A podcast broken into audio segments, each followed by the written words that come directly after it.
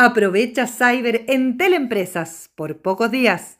Presenta Emprender es clave. 11 de la mañana con 44 minutos. Ya estamos al teléfono con nuestro primer entrevistado porque vamos a hablar de este estudio que yo te estaba mencionando al comienzo, que realizó la Vulca y Yeli, que es una agencia eh, digital y em, que forma parte de esta como chilenografía, ¿no? Donde están asociados varios conceptos que son bien interesantes de analizar. Manu Chatlani es director ejecutivo de la agencia Yeli, está con nosotros al teléfono. Manu, ¿cómo estás? Hola, ¿qué tal? Buenos días, ¿cómo estás tú? Muy bien, gracias. Aquí estoy con Roca Balbuena. Un abrazo, Manu, ¿cómo estás? Qué gran nombre. Manu Chatlani era compañero mío en la universidad. ¿En serio? Sí, lo máximo. Oye, después de hacer ese La nena se, la se portaba súper, así que voy a decir eso al aire. ¿Quién tenía mejor promedio? ¿Qué- qué- Qué desgraciado, Manu.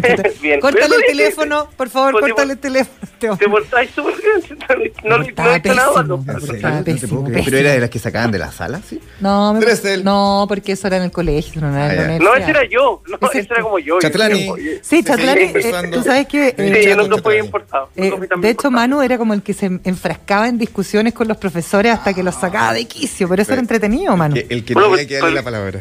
Un hombre, Sí. un hombre busquilla que eh, tiene esta agencia Yeli. Cuéntanos un poco de la agencia primero. Te cuento de la agencia. La agencia nació, cumplimos ahora en julio 11 años, Ujú. eh, eh, como una agencia con foco donde donde es, es- es digital an- an- antes de todo y estamos enfocados en más que inter- en interrumpir en contenido, en experiencia eh, y hemos asesorado un montón de grandes marcas a lo largo de estos 11 años.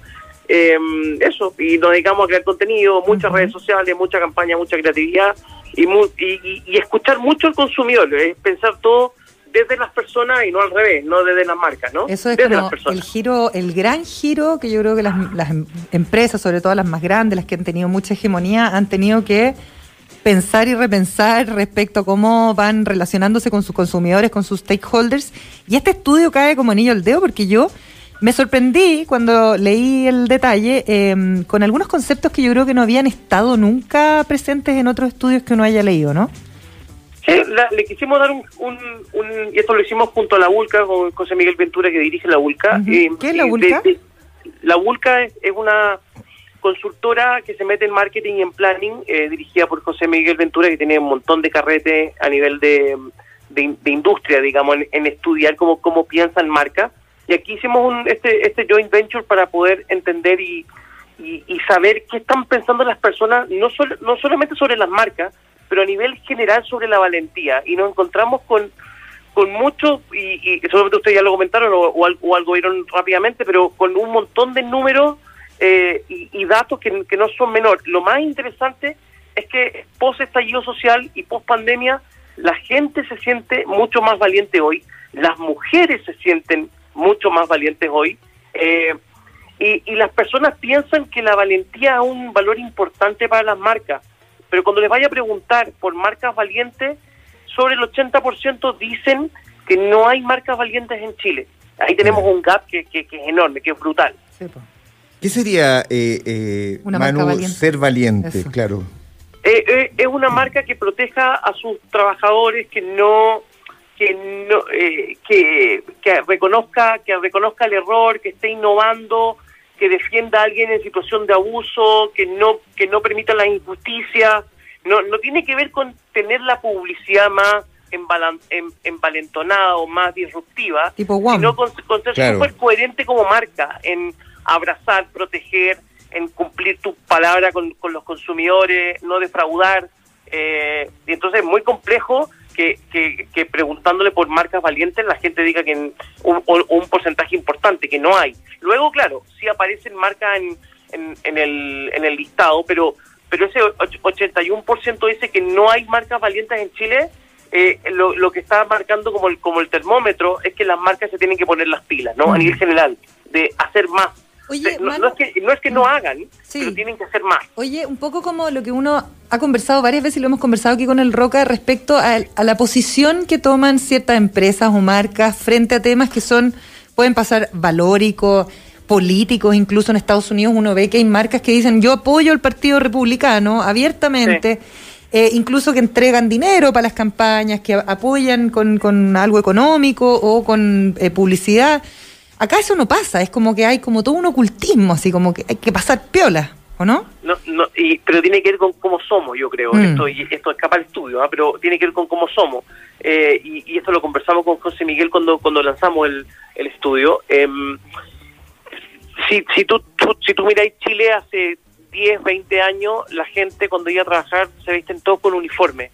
La Claro. misma camisa, el mismo pantalón, el color el color del cinturón igual al, ah, al zapato. Al zapato. Es como hagamos un uniforme para no destacar tanto, porque no quiero que me pelen, no quiero que me miren. Entonces hay un tema de eso también y, y, y a la hora de, de, de tomar una, una postura política, hay esta cosa de, y, y puede ser no política, puede ser valórica, Claro. hay este temor de que esto me, puede- me pueden pasar la cuenta. Ahora, en Estados Unidos lo vimos con el Black, Li- con el Black Lives Matter y con otros y con otros eventos, con, con lo de George Floyd, con, con- con todo lo que pasó. Eh, y, y acá las marcas están lejos de eso, y no solamente las marcas, los medios también. También. En, en Estados Unidos los medios declaran eh, cuál es mi postura antes de abordar una, una presidencial, por ejemplo. Y acá en Chile no, y creo, la- y, y creo que hay esta cosa de, de que sí me pueden pasar la cuenta si tomo si tomo partido frente, frente a un tema, pero, pero hay meses, eh, y es curioso, hay meses o tiempos en que, en que quizás eh, hay un poquito más de libertad. Entonces, eh, eh, hay para algunas causas eh, contra el cáncer o cuan- cuando, por ejemplo, yo, yo esperaría que por, a, a raíz del matrimonio igualitario Mm. muchas marcas dijeran sí, nosotros eh, estamos en board o a nivel de inclusión, pero son como campañas o son, o son pequeñas declaraciones más que decir y a gritarlo a los cuatro vientos, como que eh, y, y- y, eh, en, en reflexión, Mm. antes de gritar o hacer cualquier cosa, tienes que tener un comportamiento ejemplar hacia adentro en ese ámbito. Oye, y, y- Claro, claro, Y, es ma- que- y hay un dato, Manu, que estamos con animales Es que acá. eso es, es que Somos- es- perdona, es que lo que dice Manu es verdad, eh, es interesante también que una cosa es hacer una campaña de marketing, ¿no es cierto? Y decir, Sí. no sé, oye, nosotros somos súper disruptivos. Y otra cosa es que lo que pasa adentro con sus propios colaboradores, porque yo creo que ahí también hay que tener un punto de inflexión. A ver, no lo voy a decir con nombre y apellido, pero hay un gran conglomerado de empresas de comunicación, ya, de televisión, radio, etcétera, que tiene una tremenda área de sostenibilidad, pero lo que pasa dentro de esa, de esa empresa no es nada sostenible. No hay equidad de género, no hay equidad o, o no hay menos diferencia entre, entre pago de eh, el que gana menos y el que gana más. O sea, hay un montón de cosas que uno debiera implementar la- dentro de la compañía antes de salir a gritar a los cuatro vientos que, Que la, son foto, sostenibles. que la foto sea auténtica, que no sea Claro. solo una foto, sino Porque que... la gente lo exige, ¿o no, Manu? la, la gente lo está pidiendo hace rato porque la gente, en el fondo, eh, eh, ya, ya llegó a un nivel de que ellos son la gente más valiente, ¿no? Claro. Eh, y, y por ende te, te, te puedo exigir más. Al, al mismo tiempo, y las marcas debiesen, como dices tú, deberían transparentar todo lo que tienen internamente, a pesar del error. Si tú, eh, en, en el momento del Black Lives Matter hubo muchas críticas a Nike que tiene una política de inclusión racial dentro de la compañía que está declarada en su sitio, con qué porcentaje ejecutivo tienen los cargos y no había match, no estaban todavía eh, en, en posi- todavía no estaban como en, en, en superávit reputacional, por, por así Oye, decirlo. Ya. Manu, pero, pe- pero se sumaron igual, ¿cachai? A mí lo que me impacta es justamente eso que estás hablando, de esto de que el, reconocer un error, la gente lo, lo destaca mucho y aparentemente es como dentro del mundo de los negocios pareciera, eh, ancestralmente es como una debilidad mostrar un error, porque siempre el, empresario siempre está todo bien, siempre va todo para arriba. Eso, tú sientes que el reconocer, que las marcas reconozcan errores, que se humanicen, que transparenten, ¿eso los potencia más como marcas? Total, pero no, no solamente eso, me escucho con un leve eco, pero no, no solamente eso, sino que eh, aceptar, el, el- el- el que la gente diga que aceptar que me equivoqué ante Claro. eh, por mi error es sinónimo de valentía, eh, está mal. O sea, de- debiésemos ser una sociedad en que el error está permitido porque el error es la única forma de innovar, de, de Sí, claro. mejorar, de cambiar. El- el- el- si yo evito equivocarme y que todo sea perfecto, eso es lo que frena la innovación, Mm. Frena la valentía. Manu, para- frena para- entender- Cosas distintas. Sí, ¿Puedo decir un, un ¿sí? ejemplo? Un sí. ejemplo, solo para que. Porque hubo alguien que lo hizo muy bien durante el año pasado en la pandemia, que fue Casa Ideas, con Mauricio Russo. ¿Ya? Él eh, se vio superado cuando habilitaron el, el- la venta digital, se vio superado, no pudieron entregar los productos, empezó a haber mucha queja y ellos salieron abiertamente a decir, esto nos superó, no podemos, eh, ¿quieres que te devuelva la plata? quieres esperar un poquito más por tu producto, no estábamos preparados, necesitamos ayuda de ustedes también.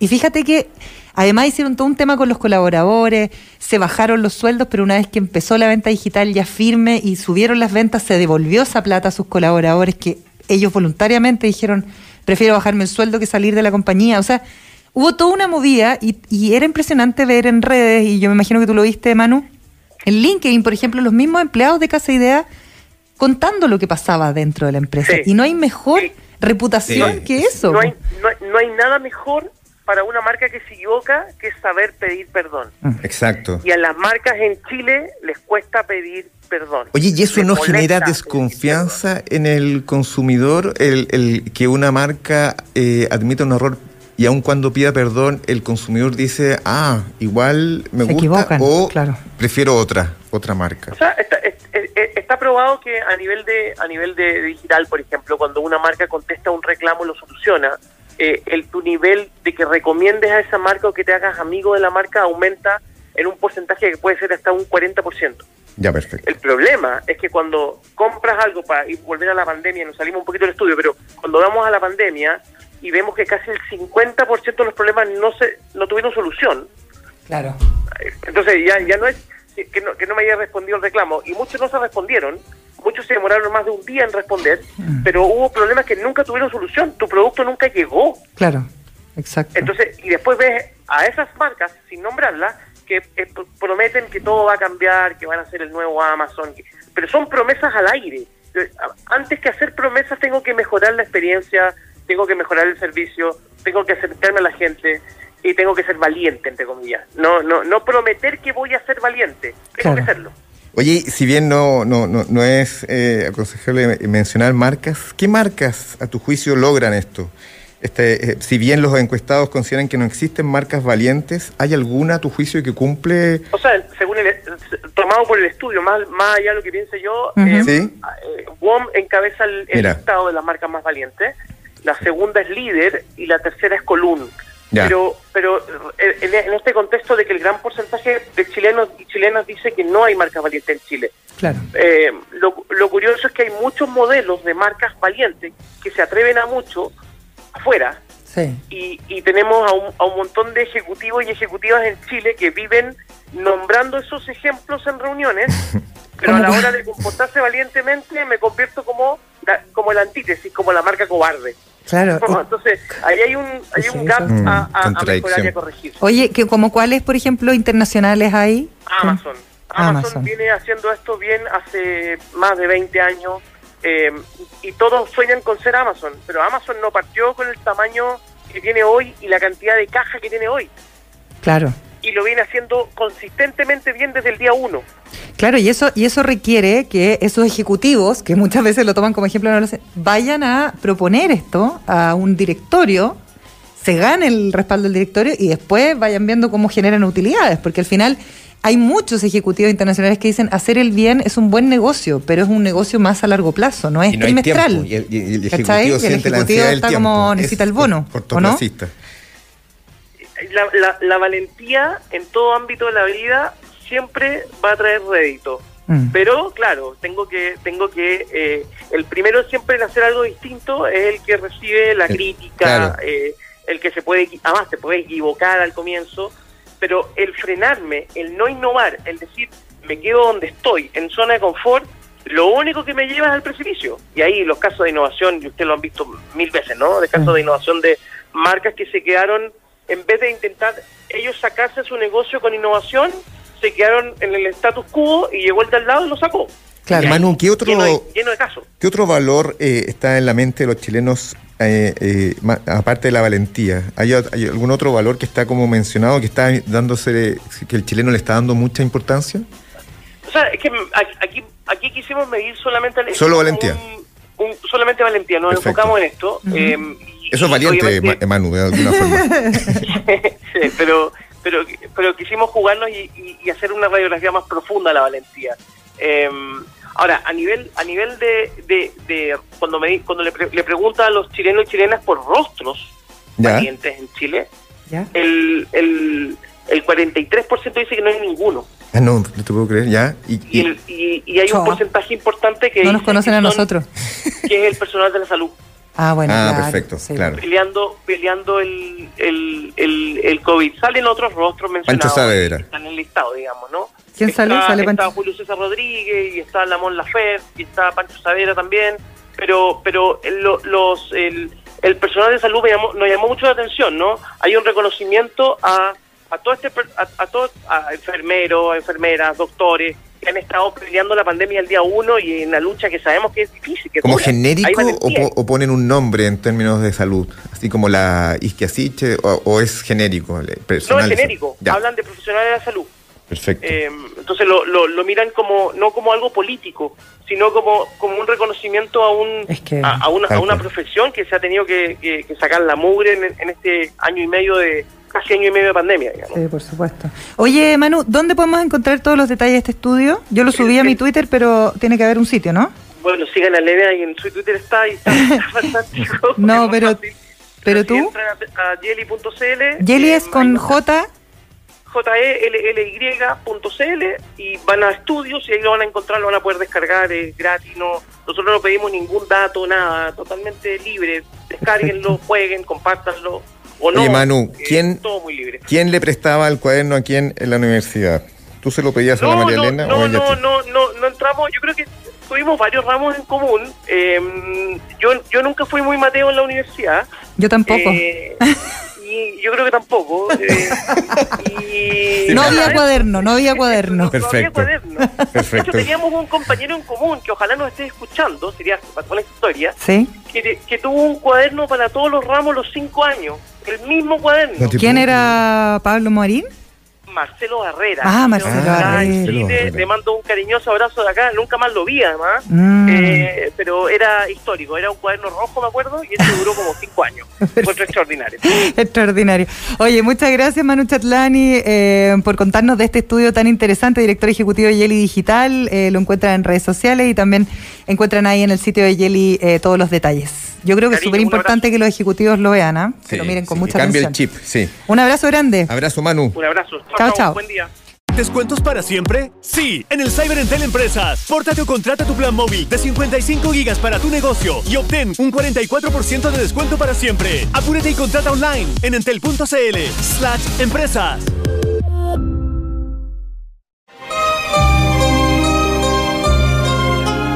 Hoy cambiamos la música. Sí, sí, querida profesora, eh, a veces uno cuando menos lo espera, llega un cuchillazo por atrás. Una traición.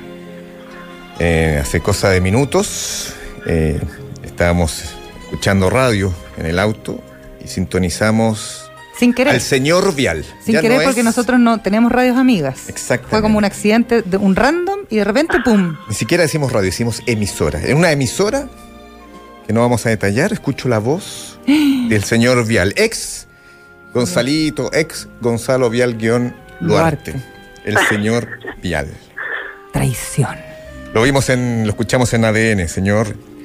¿Qué, estaba, ¿qué estaba haciendo? Luciéndose, inspirado con Aldo Chapacas. Porque una cosa es que ya vaya al matinal del Mega y que, y que la rompa y que sea trending topic en el matinal.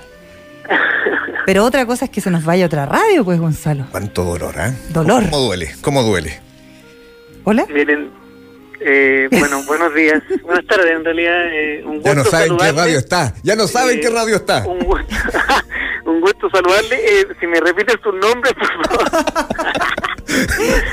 eh, no, bueno no te expliques, está todo bien. eso implica que... El tema, el tema de los jueves territoriales ha hecho que, que la Fundación y, yo como representante vocero eh, surja un interés, digamos, por los medios de saber nuestra opinión. Nos hace muy feliz. Estás volando alto. Ha sido, ha sido ustedes y el espacio que nos han brindado el que nos permite también eh, ir divulgando este mensaje tan necesario para el país. Entonces, la verdad es que se lo debemos a todos ustedes. Ah. Como que nosotros formamos la cantera y después, claro, firma contratos con la Juve. No, imposible.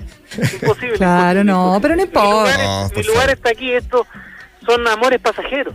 Claro. Esta es como, hay cachado con los mexicanos que dicen que tienen la catedral y las capillas. Nada ¿Ah? más. Nosotros somos la catedral. La catedral. ¿Ah? para capilla No, claro. ¿Cómo estás, Gonzalo? Bienvenido. Bien, Oye, te queríamos jugar esta pequeña bromita porque tú sabes, somos, estamos felices, somos Estamos felices de que no te decían Vial Luarte, te decían Gonzalo Vial. No, no, me trataban con mucho menos cariño. Totalmente impersonal, así que yo agradezco volver a este espacio. Dice Rodrigo Gómez que nosotros somos la barca. La barca. El bar, el Barça. nosotros somos el Barça. Yo decía, mira, mira Noé, el arca Noé, Noé, yo también pensé qué Noé. Somos el Barça, dice. Sí, ¿Por qué Nosotros somos somos el Barça? sí, es verdad. Somos el Barça. ¿Qué tiene el Barça que no tienen otros? Nosotros tenemos la mejor cantera Ah, y, ya, y el equipo con una línea con una línea de juego definida que no la tienen en ningún otro equipo del mundo. ¿Mm? Gonzalo. Yo, a mí ahí me gustaba mirar los equipos alemanes que el Barça. A mí también me Barça gustan más los alemanes. Te pido que no contradigas, final no de contradigas. ser un monopolio igual que el Real Madrid, se, se pasa la liga de un año para otro. No contradigas que a nuestro jefe. fue, lo- Mira, este, me llega un, un- un mensaje de Rodrigo Gómez, se te acaba de sacar per- por, por lo menos tres semanas el guion. Sigue siendo vial nomás. Oye. Pues ya, hablemos de lo que venimos Sí. a hablar en nuestro jueves territorial. Gonzalo. Tema eh, fundamental Súper y muy importante. bueno para analizar en retrospectiva lo que ha pasado con el gobierno Gonzalo. Un trabajo súper interesante que están haciendo la Fundación y que tiene que ver precisamente con eh, ver en detalle qué pasó con el programa de gobierno y la descentralización, porque se hacen muchas promesas, pero de ahí, del dicho al hecho, mucho trecho. Claro, o sea, bueno, obviamente que aquí en los jueves territoriales la cuenta pública ha sido el tema político Sí. de la semana o uno de los más importantes por lo menos y nosotros lo queremos analizar desde el punto de vista territorial y para eso los temas de descentralización que estaban comprometidos en el programa hay que mirarlo y decir qué, qué ha pasado.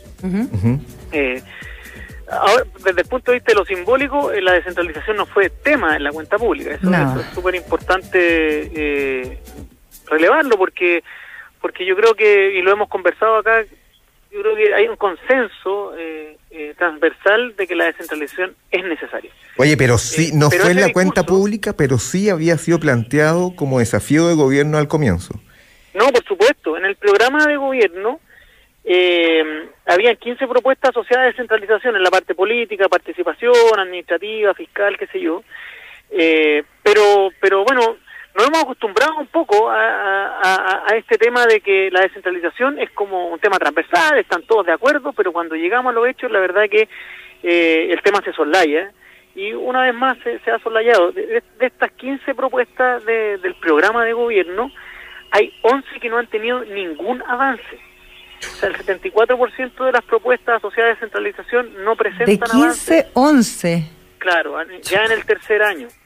Eh, solamente una eh, propuesta de ley eh, ha sido promulgada, que ¿Cuál? fue parte de la contrarreforma tributaria que hizo el, el, el gobierno al inicio de, de su mandato eh, y que, que, tiene, que tiene que ver con alguna eh, eh, materia tributaria de estímulo, digamos, a la inversión en regiones, en zonas fronterizas, zonas francas, eh, zonas de aduana, pero la verdad, y eso es lo único que fue parte de la reforma tributaria pero pero tenemos temas relevantes como eh, el Fondo Nacional de Desarrollo Local, eh, eh, la creación de una franquicia tributaria para donaciones a municipios en regiones, cosa que nosotros no, nos tenía muy entusiasmados. De hecho, hicimos una propuesta en conjunto con Sofofa asociado a este tema de crear algunas franqui- franquicias tributarias para efectos que las empresas donen eh, sus acciones de RCE en los territorios y no las centralicen en, en- en en Santiago, en Fondo Nacional eh, de, de Desarrollo.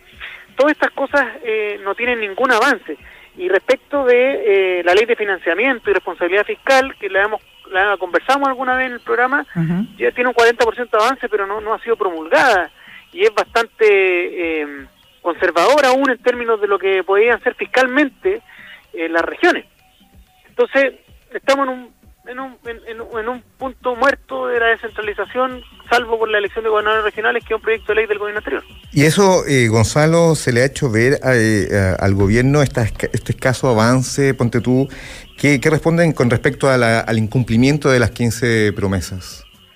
La verdad que eh, hoy día la pandemia puede ser excusa para todo. Ya. Lo que nosotros vemos es que en términos políticos, sobre todo en el nivel municipal, eh, las mejoras prometidas al Fondo Común Municipal, eh, la in- incorporar regiones comunes al sistema de alta dirección pública para profesionalizar lo- lo- los municipios, eh, reforzar el, el rol de los municipios en programas sociales, también está. Todo, de todo eso no sabemos nada. eh, y, y, y- y la, la- la verdad es que eh, son temas que creemos nosotros que la ciudadanía hubiese valorado, porque hemos visto cómo la figura política mejor valorada desde el estadio social hasta la pandemia son los alcaldes y alcaldesas. Exacto. O sea, eh, eh, y, no todo es gasto. También hay, temas de gestión involucrados en estas leyes que, que podrían haber sido promulgadas en este tiempo y que lamentablemente eh, no han sido prioritarias. Entonces, eh, la verdad que no hay, no hay respuesta, no hay respuesta. Nosotros, eh, el proyecto este de las franquicias tributarias que hicimos con Sofofa, que la idea era generar un fondo de desarrollo local a partir de franquicias tributarias para generar convergencia de empresas, eh, muy, muy parecido a lo que nosotros proponemos como modelo de, trabajo, no tuvo respuesta desde octubre del 2018, 19, perdón. Entonces, la verdad que, que yo, yo quisiera tratar de salir del gobierno y, hacer un llamado al, al futuro, a lo que viene. Claro, porque porque el tema de la descentralización siempre aparece como un tema de acuerdo. O sea, que eso, te, eso te iba a preguntar, Gonzalo. El tema de las promesas de descentralización generan réditos políticos. Ahora, ponte tú que se empiezan a levantar candidaturas, van a empezar todos estos candidatos a hablar de la descentralización y después que haya arrinconado el tema. Yo me acuerdo que haber conversado en algún minuto con Esteban Valenzuela, quien fue presidente de la Comisión de Descentralización en la administración de Michelle Bachelet. Y lo que él decía es que eh, eh, cuando empezaba a, mirarse este tema políticamente, todos sí, en realidad estamos de acuerdo, tenemos que avanzar, pero la descentralización implica eh, de todas maneras una distribución distinta del poder. Mm. Cuando tú hablas de recursos, hablas de poder, porque cuando tú inauguras una, obra que te la financia, imagínense que una cancha de fútbol hoy día la financia la subdere desde el, desde el nivel central, una cancha que se instala en, Chiloé, la financia el nivel central. Entonces, el nivel central de alguna manera maneja políticamente esos recursos. Entonces, ir entregando, ir entregando recursos y poder es algo que cuando empieza la discusión, los políticos empiezan a retrotraerse. Claro porque ven eh, en esa entrega de poder mm. eh, menores posibilidades de la reelección, de hacer un trabajo político en los territorios. Entonces, eh, si bien estamos todos convencidos y pareciera un tema de consenso, lo cierto es que a la hora de la discusión y de las prioridades, incluso en el discurso, yéndonos puntualmente a la cuenta pública, no aparece. Es un mm. tema que no aparece y que no avanza en los ritmos que el país espera, porque yo creo que el país Pareciera consciente de la descentralización. En general, la ciudadanía, todos y, muchos políticos, no sé si con afán eh, de promoción, pero todos acuerdan que es un tema clave. Es un tema clave, pues, y, bueno, aparecen, y por eso aparece en un programa de gobierno con 15 propuestas que, que, son interesantes, que obviamente que uno hubiese esperado ver los proyectos de ley, pero cuando hay un 0% de avance ni siquiera sabemos hacia dónde van a caminar esos temas. Mm. Simplemente tememos que queden postergados, ¿cierto? Y, que nuevamente la, única esperanza sea la convención, de cómo, de alguna manera este mandato eh, descentralizador venga desde el nivel constitucional, para efectos de que quienes ejercen poder en regiones puedan eh, a través de la constitución presionar para que haya un avance más más equitativa, más acorde a los tiempos, digamos, mm. de, este proceso de centralización Oye, Gonzalo, que, tanto nos cuesta. ¿Qué pasa con las empresas ahí? Ustedes que hacen ese trabajo que es interesante, que tiene que ver precisamente con este link que se va haciendo entre lo público y lo privado. Bueno, de, hecho, dentro de la, de, la, de las propuestas estaba modificar la ley de financiamiento urbano compartido. Para que la gente entienda, el, el, el, el fisco tiene, por ejemplo, una cantidad enorme de terreno. Entonces, si tú quieres hacer eh, algo en el terreno, el fisco te puede entregar en comodato ese terreno y tú hacer inversiones privadas. Y eso se hace a través de la ley de financiamiento urbano compartido, eh, que, que, es eh, que lo que promueve son alianzas público-privadas. No ha pasado nada con la ley de financiamiento urbano compartido. Mm. también está esta creación de una franquicia tributaria para la donación a los municipios, para efectos de que si yo voy a donar mis tratas de RCE, ¿cierto?, de responsabilidad empresarial, yo tenga un estímulo para que yo lo haga a través de una alianza con el municipio. Eh, y, no lo que se le ocurre a la empresa, que es lo prioritario para cierto territorio, sino que acudir a la autoridad política, que es la que tiene el diagnóstico, digamos, del territorio y además que tiene a cargo, desde el punto de vista de la ciudadanía, las soluciones sociales, cierto, eh, y económicas para los territorios. Y lo cierto es que este proyecto tampoco tiene ningún avance. Entonces, también hay un llamado... Claro, a, dejar de la demagogia en el fondo, pues, o sea, como... frena también un intento que podría ser súper útil. Y brindarle entonces eh, a las empresas un espacio para, para impactar de mejor forma en los territorios donde, donde se emplazan. facilitar ese trabajo. Eh, pero lamentablemente tampoco vemos avance ahí. Eh, entonces, eh, yo, yo espero... ¿Qué contemplas hay, Hay, un tema que, quiero tocar para no, no quedarme en el pesimismo. ¿Ya? Vamos, durante, la semana, durante la semana, el candidato Gabriel Boric presentó su propuesta sobre reforma al, al, financiamiento municipal. ¿Por qué? Porque, y, y, lo quiero destacar, no por hacerle propaganda a ningún candidato, simplemente porque eh, esto no solamente es un debate para la Constitución. Los candidatos a la presidencia, que son hartos y, y, bien variopintos, eh, tienen que hacer sus propuestas de desarrollo territorial. La desigualdad territorial es una es absolutamente flagelante para los mm. territorios. pero no irá a pasar lo mismo que hacen propuestas para descentralizar y se quedan ahí nomás. Mira, cuando, uno ve que, que, un candidato que, que además viene de regiones pone este tema dentro de los prioritarios de, propuesta, porque hay una esperanza está en su campaña, eh, él, él tiene probablemente una agenda para decir qué es lo que le interesa como primero, segundo, tercer y cuarto lugar, y ya esta semana vimos una propuesta. Eh, entonces mi llamado es que empecemos a mirar el, mm. al resto de los candidatos con esta mirada también, pidiéndole propuestas asociadas a disminuir la desigualdad, por ejemplo, en el mundo municipal. Eh, en la propuesta que, leíamos se habla de un piso mínimo per cápita, usted lo hemos conversado aquí, municipios que administran un millón trescientos mil pesos per cápita, versus otros que administran menos de cien mil pesos, bueno, eso se hace con impuestos, es una desigualdad estructural mm. generada por la fórmula de financiamiento que tiene hoy día las municipalidades. Entonces, cuando ya empezamos a hablar de piso mínimo, de aumentar el aporte estatal directo al Fondo Común Municipal, ya empezamos de alguna manera a poner este tema en la palestra y yo lo quiero tomar para efectos de pedir también que el resto de los candidatos tengan sus, en sus prioridades. Porque propuestas van a haber, como estas 15 que, hubo durante el gobierno anterior. Eso te iba a preguntar, Gonzalo. menos de un 30% aunque no, aunque no hubo avance en las 11 propuestas, ¿esas 15 propuestas eran buenas a tu juicio? ¿Las de Piñera? Uno, lee los, uno lee los titulares y, y, son propuestas interesantes. Ya. Ahora, ahora, después las cosas son materia de ley, entonces uno tiene que ver cómo eso cómo eso baja la ley, pero por lo menos son propuestas interesantes que hacen sentido que se necesitan. Eh, pero pero no están en las prioridades. Entonces, eh, a mí me alegra que, que por lo menos en esa candidatura haya una prioridad por hablar de desigualdad territorial, por hablar del mundo municipal, que a mí me parece que es de consenso, que en términos políticos tiene una validación ciudadana y en términos del impacto que pueden generar en los territorios es altísimo. Lo hemos visto en la pandemia, lo vimos en el estallido social. Por lo tanto, ojalá que sigan habiendo propuestas de este tipo, nosotros obviamente vamos a estar atentos para irlas comentando. Oye, Gonzalo, además hemos hablado capítulo a capítulo todas las semanas acá y finalmente cuando uno ve el conflicto de la Araucanía, conflictos que son mucho más profundos, ¿no es cierto? Igual si tú le dieras hincapié a esta desigualdad territorial y trataras de emparejar un poco la cancha, yo te aseguro que las cosas irían amainando mucho más rápido, o sea, probablemente sería eh, una base una para medida de cercanía, sí. Exacto, por supuesto, porque, porque, es integración. todo ese problema está atravesado además por la pobreza. Exacto. Por la realidad de la mujer rural, que, que, es, muy, muy, ha sido muy postergada. Mm. Entonces, claramente hay, hay, hay un efecto ahí. Y hay un efecto también eh, asociado a lo que hemos conversado en términos de financiamiento, porque cuando tú tienes financiamiento y cuando se promueve la generación de políticas públicas en el nivel local, esas políticas públicas van a ser más atingentes a los territorios eh, Exacto. que van a ser beneficiarios. Por lo tanto, también hay un problema político en términos de la descentralización asociada al, conflicto. Es lo que tú mencionas, Gonzalo, el pavor de eh, dejar de tener poder. Eso es lo que, eso es el obstáculo. Exacto, exacto. Entonces, eh, bueno, en, en, esta propuesta que leía de, Gabriel Boric hay, hay un, la posibilidad de crear una mesa de trabajo de la sociedad civil, municipios, eh, para, para crear eh, propuestas social al mundo municipal.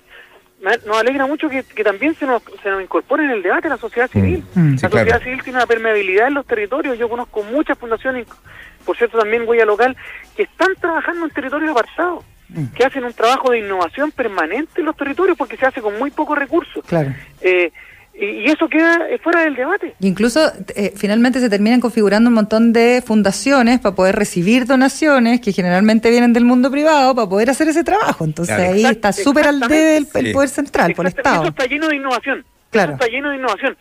Hay, hay, hay, conversaba con una cientista política y nos decía que, que por ejemplo, los doctorados, los magísteres de administración pública en Estados Unidos incluyen en una especialización en sociedad civil entendiendo la sociedad civil como parte del Estado, como, como parte de, la, de, lo que el Estado debe promover, una sociedad civil que se haga cargo de la sociedad, que no sea incivil.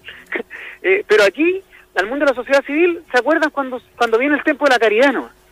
Mm. Claro. Eh, Claro, eh, o cuando vienen las campañas. Entonces ahí la, la campaña Claro. y, y el hogar de Cristo y bueno, todas las, las- instituciones sociales de la iglesia que están disponibles para eso a mí me parece súper bien. Pero hay muchas instituciones que somos ejecutores de políticas públicas, Mm. que estamos ayudando institucionalmente al Estado a sacar su, su, su trabajo adelante, por cierto, a las que nombré también. Entonces, eh, cuando se anuncia la posibilidad de una mesa de trabajo donde se incorpore la sociedad civil, olvídate en los territorios la cantidad de organizaciones sociales que, que están hoy día haciendo un trabajo social muy relevante y que tiene que ser escuchada, porque ahí está la innovación, ahí está la- además está la diversidad expresada de cada uno de los territorios. Totalmente. Estuvimos en San Rosendo, hay, eh, hay una... eh, ¿Usted viene de San Rosendo? ¿A la ciudad? Viene con su canasta llena de sueños. ¿Qué quiere que le, qué quiere que le diga? Sí, lo dejó rebotando, perdone. Estuvimos ahí y, y hoy, eh, bueno, hoy día el alcalde de San Rosendo, eh, que se tuvo que retirar de su partido para poder ser alcalde, porque en el partido nunca desde el nivel central firmaba por él para que él fuera el candidato, pero se retiró el partido y, fue, y ahora es alcalde. ¿Ya? Y fue, y fue además reelecto. Bueno, él, él fundó una organización que, que ayudó a renovar, porque en San Rosendo hay estaciones de trenes que hubo una maestranza y entonces hay trenes por todas las ciudades, y- como repartidos. Y para hacer programas sociales dentro de las estaciones de, de- de- de los trenes y de las locomotoras que están en la ciudad, eh, eh, incorporando a la comunidad. Hay una innovación para rescatar el patrimonio, para ocupar espacios públicos. ¿Quién sabe de eso? Mm. Si no invitamos a la sociedad civil a ser parte del debate de la descentralización, es No, muy- estamos nos vamos a fritos. equivocar y, Sí. y y además nos vamos a incorporar toda esa innovación que la sociedad civil desarrolla permanentemente Oye, en los ¿y territorios dónde más? toda la permeabilidad. de esto. Y donde más hay escasez, generalmente se dan más procesos de innovación. Gonzalo, se nos acabó el tiempo. Gonzalo Vial Luarte, Oye, cofundador y mucho ejecutivo mejor de tu Huella intervención en esta radio Local, ah, que en la otra. Mucho más inspirado. mejor, mucho mejor. Te felicito. Gonzalito, Por supuesto, porque el- el- eh, como dice Silvio, el, el mejor lugar es el propio. Mira, estás en tu casa y se notó. Y se hermoso, notó. Hermoso. Gracias, que- Gonzalo. Hasta la próxima semana. Un abrazo, te, te devolvemos el guion. Gonzalo Vial guion Luarte. Muchísimas Chao, gracias. chao. Prepárate para escuchar esto. En Cyber Entel Empresas tenemos un 50% de descuento por 12 meses en Internet Fibra 400 simétrico. Sí, 50% de descuento por 12 meses. Apúrate y contrata online en entel.cl slash empresas.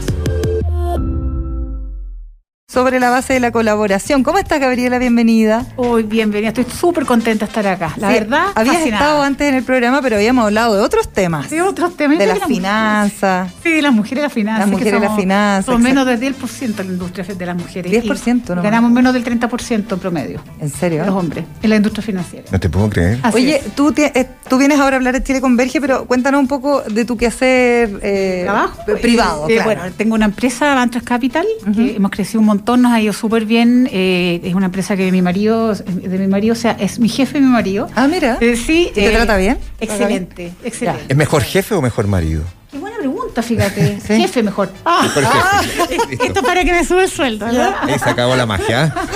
Pero te, No, no, la te van a subir el sueldo, pero se va a separar. No, Te no, no. Te va a pedir pensión. No, no, no. Estamos muy contentos. Fíjate que eh, el, el tema de trabajar con la pareja creo que es un tema eh, bastante eh, nuevo, por, por lo menos para mí, y que o resulta o parece que te va a ir al hoyo. Así que, no, excelente, nos ha ido muy bien. Eh, ahora tenemos un factoring, tenemos una corredora bolsa, una GF, eh, hacemos proyectos inmobiliarios, capitales preferentes, estructuraciones, así que es un grupo de gente super power, son los van trusters, como se dice, estamos fascinados. Y, y la verdad que... ¿Y qué pasó durante la pandemia con, con- Mira, con eh, las a inversiones, Dios, los 10%? todas Mira, esas gracias cosas? a Dios, eh, nosotros teníamos un plan COD, que era en el fondo trabajar desde el martes, ese día que nos fuimos a pandemia, eh, vía online. Yo tenía todo hecho, entonces desde el día ese día empezamos a trabajar desde la casa y ese periodo muchas empresas financieras no, no pudieron conectarse a la bolsa, al tema de liquidación de dólar, etcétera, y nosotros empezamos a trabajar como de nada, porque ya habíamos hecho estos planes. Yo venía antes. Citibank súper rigurosa y el Citibank los americanos te enseñan a decir, ¿qué pasa si se cae un edificio y usted no puede trabajar? Entonces llegué con esa idea a la empresa y mi marido me decía, pero ¿cuándo no vamos a venir a trabajar? ¿Qué te pasa? Claro. No, hay que hacer el plan COBA, hay que cortar los computadores, imaginarse toda la casa. Mm. Y eso lo habíamos hecho varias veces, todos los años. Entonces llegó esto y para nosotros fue pasar Estaban preparados. Listo, no, ni un tema. Ah, Ni un- excelente. Ni un, tema. Y la verdad, eh, debo decir que para las empresas que son eh, temas de servicios financieros, eh, estas etapas son muy buenas, porque eh, efectivamente el tema del dólar, el tipo de cambio, las inversiones, nosotros tenemos inversiones afuera, el, el que la gente empieza a sacar las- los fondos, Mm. el chileno estaba muy concentrado en el mercado nacional y, y- y el portfolio estaba demasiado, tenía muy poco afuera. Entonces, eh, el- que el mínimo más o menos debería ir entre el 30% que esté en otra moneda, en Chile no, no pasaba eso. Te da Mm. pena como, como país cuando uno lo ve, pero, pero eso, claro, para nosotros Oye, es súper bueno. Gabriela, qué bueno ese tema que estás tratando, porque cuando se siembra el terror, Mm. ¿no? Y está súper ligado a la situación política, a la constituyente, etcétera, se van las inversiones para afuera, se llevan la plata. Es, porque tú estás diciendo hoy día que no es malo que el portafolio tenga por lo menos un 30% en moneda extranjera, entonces eh, parece Claro. que el mensaje de terror no es tan de terror, ¿o A ¿sí? ver, sí, lo, lo que pasa es que en Chile estábamos, eh, estábamos acostumbrados a estar protegidos, nos sentíamos un país súper eh, seguro. Entonces, la mayoría, la- lo- claro, la- los súper millonarios, los súper ricos siempre han tenido portfolios afuera, Afuera, mm, etcétera. claro. Pero vámonos a una franja menor. Ese chileno nunca pensaba que Chile podía tener algo de riesgo. Entonces estaba en general con como todos sus calentito. activos de Mm. su zona de confort, Claro, pongámoslo así. claro. Cuando pasa esto, te vas a, a- a un promedio de cartera que tiene un 30% en el extranjero. Entonces, efectivamente, vas, llegas a un promedio normal, pero el- lo triste de esto es que esa plata que ya está afuera no la vuelves a nunca vuelve a ingresar, porque tu cabeza ya dice, es Sí. bueno estar porfoliado, tú le explicas el tema de la rentabilidad, de los portfolios promedio. Entonces, esa plata que sale del país No vuelve, a entrar.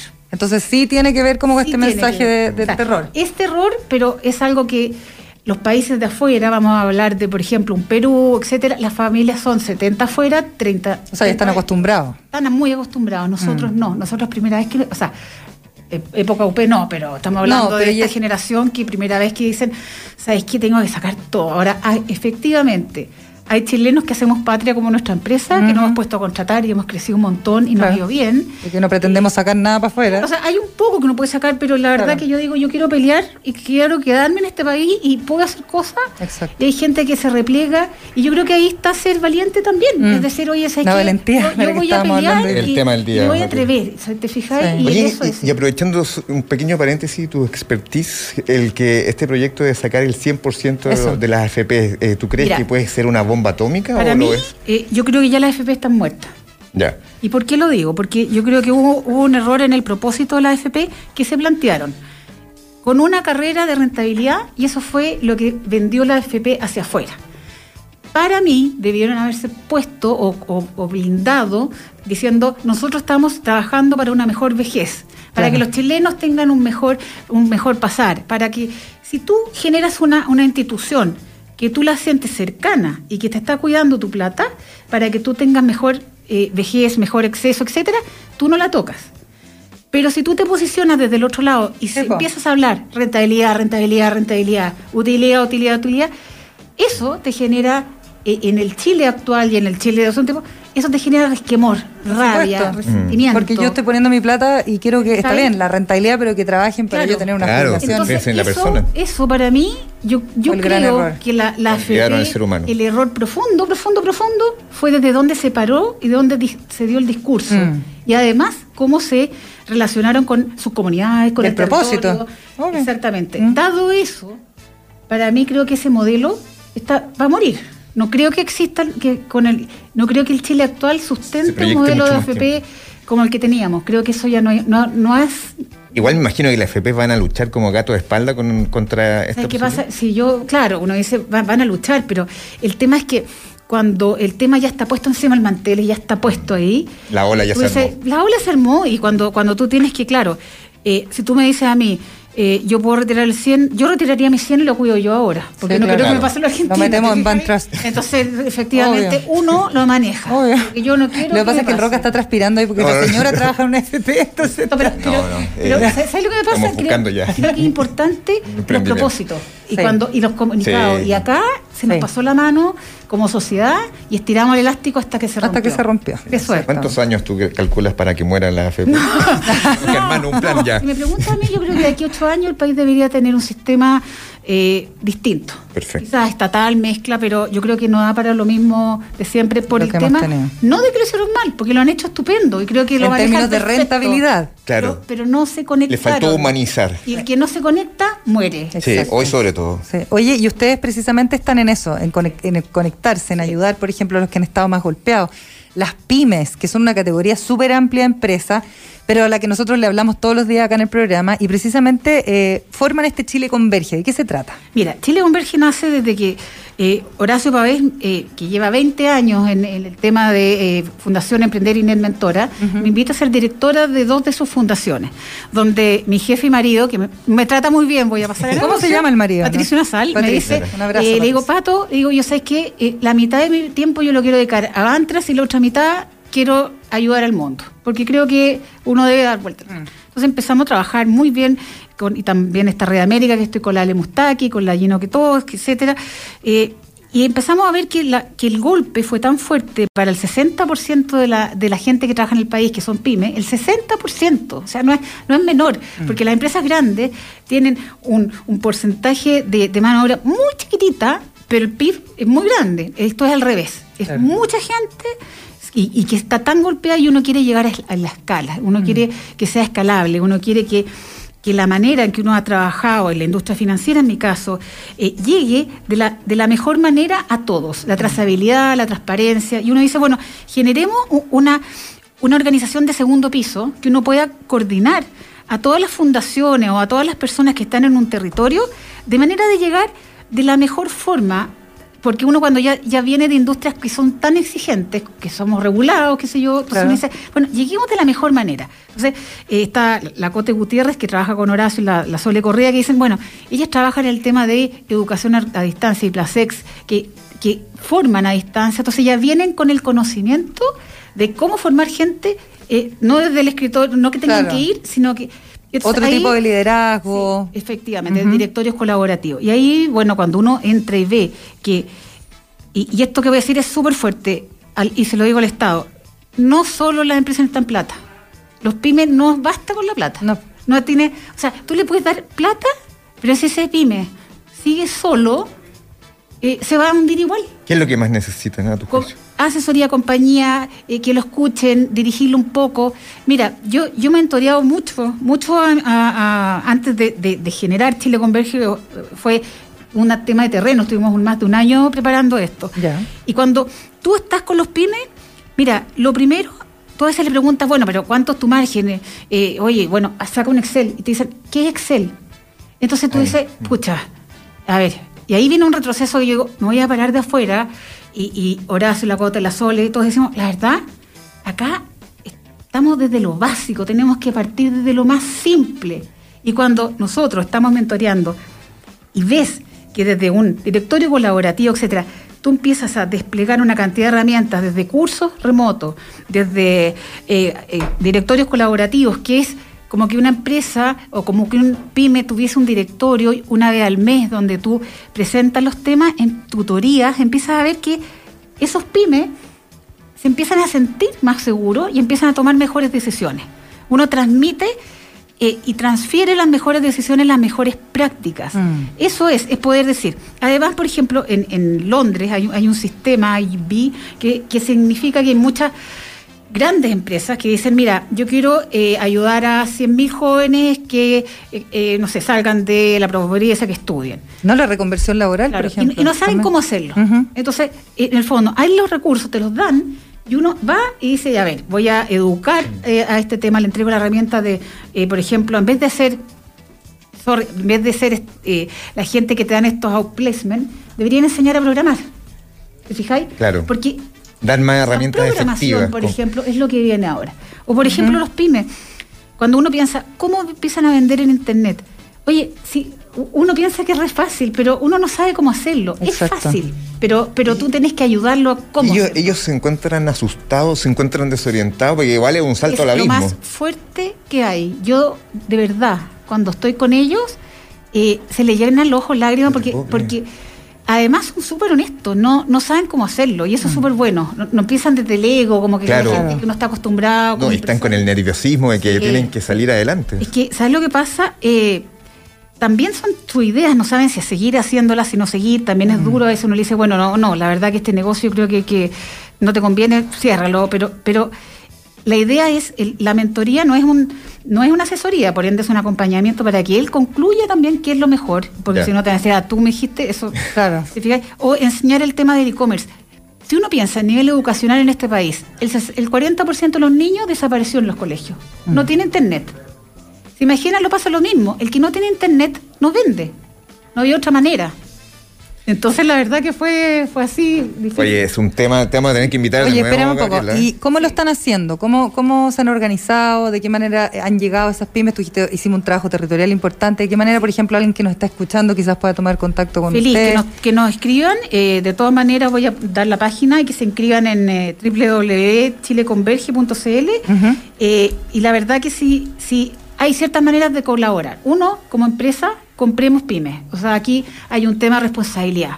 Paremos la tontera de que todo es costo. Acá hay un valor que no es solo económico, es hacer, es- va a haber un marketplace donde vamos a tener poder comprar cosas de Chile. Se acabó el tema importado. De O sea, traer por todo de favor, China, claro. conciencia también. es, es sí. un tema, por Ah, ejemplo. entre todos, hagámoslo entre todos. hagámoslo entre todos, si se puede. Yo te digo, el año, el año pasado nosotros como, como Bantra regalamos todo, todo chileno. Entonces, claro, es más caro un poco, qué sé yo, pero el valor emocional que tiene, ¿qué, quién, ¿qué valor tiene eso? Eso no tiene precio. Exacto. El, el tema de mentorear. Como empresa, yo invito a muchos empresarios que dicen, ay, ¿cómo ayudo? Oye, no deme un cheque. Oye, que tu gente participe mentoreando pyme. Pucha, qué lindo y pucha, qué cambia. Cuando Generar tú te vas a dormir sí. y tú ayudaste a varias personas, te vas a dormir mucho más feliz que que tu empleador haya dado un cheque para tal. para Oye, conocer a tus propios empleados incluso.